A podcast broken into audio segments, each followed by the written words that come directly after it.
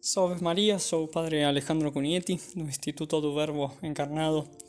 E hoje, quarta-feira, 22 de setembro, escutamos como no Evangelho eh, de Lucas, capítulo 9, do versículo 1 ao 6, Jesus envia seus apóstolos em missão.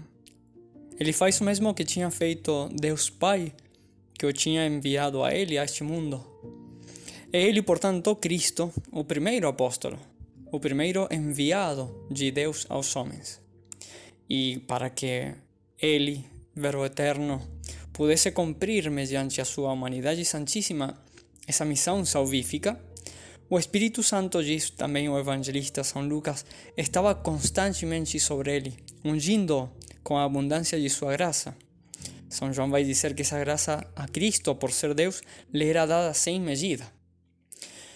Por isso também os apóstolos, para serem de fato enviados, precisamente, precisam não só ser escolhidos e nem, se, ser apenas enviados, mas precisam receber também a graça do Espírito Santo. Por isso, a escolha dos apóstolos vem eh, precedida por uma noite prolongada de oração de, de Cristo. Cristo que passa toda uma noite rezando para os escolher, para prepará-los, para pedir por eles. Jesus os quer perto de si, assim quando diz Marcos, o evangelista, que designou doze dentre eles, dentre os discípulos, para ficar em sua companhia porque justamente só juntos de Cristo que eles podem encontrar graça, verdade e força para o apostolado. Uma vez na companhia do Senhor, os apóstolos são hoje, como nos diz o Evangelho, enviados em missão. Mas este envio é somente uma antecipação do envio por excelência que terá lugar em Pentecostes, quando aí sim o Espírito de Deus descendo do céu, foi derramado abundantemente sobre o colégio apostólico, concedendo e conferindo aos doze a plenitude do apostolado. Nesse aspecto duplo de envio por parte de Cristo e de recepção da graça divina, sem a qual nada valeria esse, esse empreendimento que eles teriam que fazer, da evangelização de todo o mundo.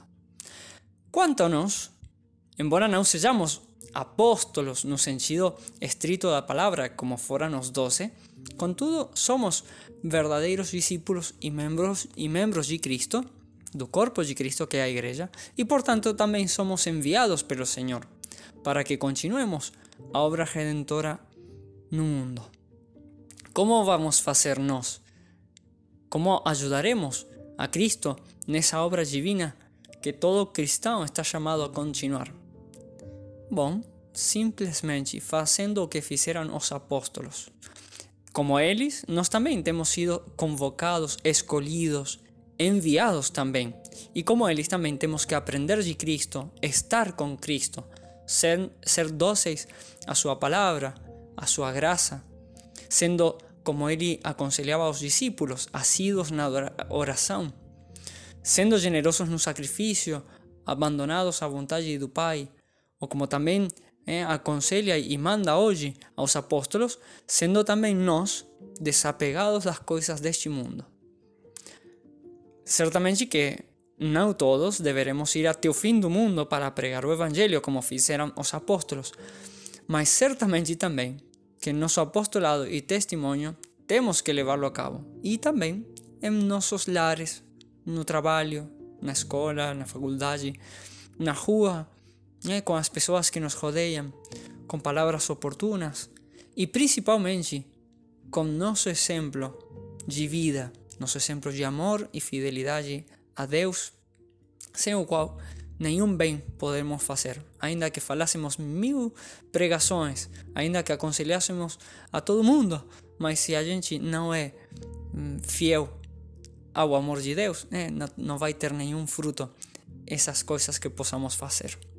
Por isso, neste dia, aproveitemos para lembrar que Deus nos tem escolhido e por isso somos cristãos, outros cristos, todos pelo batismo, e que também nos envia. E que também nós agora, por isso, nos aproveitemos para responder novamente a esse envio de Cristo, como ele respondeu ao envio do Pai Celestial. Eis que venho, Senhor, para fazer a vossa vontade. Essa tem que ser também nossa disposição. A Maria Santíssima, peçamos a graça de dar a Deus o verdadeiro sacrifício que Ele espera de seus apóstolos, o dom de nós mesmos como resposta à sua chamada. Ave Maria Puríssima, sem pecado concebida.